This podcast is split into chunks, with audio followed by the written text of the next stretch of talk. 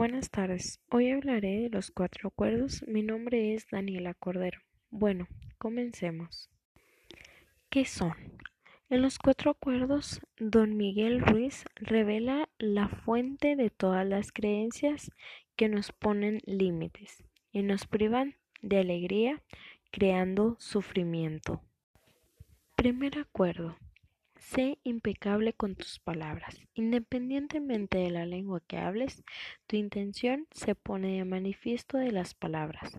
Lo que sueñas, lo que sientes y lo que realmente eres, lo muestras por medio de las palabras. Las palabras son las herramientas más poderosas que puedes tener el ser humano. Es como una espada de doble filo. Pueden crear el sueño más bello o destruir lo que te rodea.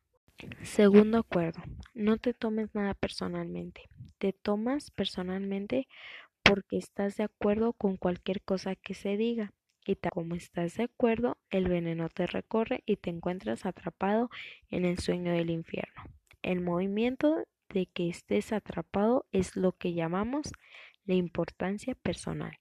Esto quiere decir que es la expresión máxima del egoísmo, porque consideramos que todo gira a nuestro alrededor. Tercer acuerdo. No hagas suposiciones. El gran problema que tenemos es que alrededor creemos lo que suponemos. Es cierto, hacemos suposiciones sobre lo que los demás hacen o piensan. No lo tomamos personalmente y después lo culpamos y reaccionamos enviando veneno emocional con nuestras palabras.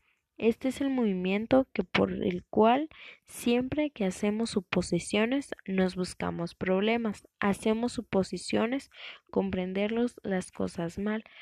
Nos lo tomamos personalmente y acabamos haciendo un gran drama. Cuarto acuerdo. Haz siempre tu máximo esfuerzo. Siempre haces tu máximo esfuerzo y te puedes cansar, pero no vas a obtener ninguna opción negativa. Si haces tu máximo esfuerzo en cualquier circunstancia de tu vida, serás productivo y serás bueno contigo mismo porque te entregarás a tu familia, a tu comunidad y a todo. Para mí es algo interesante este libro y de los cuatro acuerdos el más importante es el cuarto porque en este te dicen que siempre hagas el máximo esfuerzo para que te puedas sentir algo mejor contigo y que no te importe lo que diga la demás gente de ti, de lo que piensa y no tirar veneno para sentir mal a una persona o sentirte mal a ti mismo. Aquí enseguida les dejaré varias opiniones de mis tres compañeras. Uno de los primeros acuerdos es, sé impecable con tus palabras. Siempre debes de recordar ser cuidadoso con lo que dices, pues bien se sabe que lo que sale de tu boca es el reflejo de lo que eres. En este caso, les recomiendo amarse. Un buen amigo un día me dijo, apréndete a amarte a ti misma y encontrarás la verdadera felicidad y lograrás todo lo que te propongas. Cuarto acuerdo, haz siempre tu máximo esfuerzo. Cuando hacemos nuestro máximo esfuerzo aprendemos a conocernos a nosotros mismos, pero también si tenemos errores tenemos que aprender de ellos y continuar.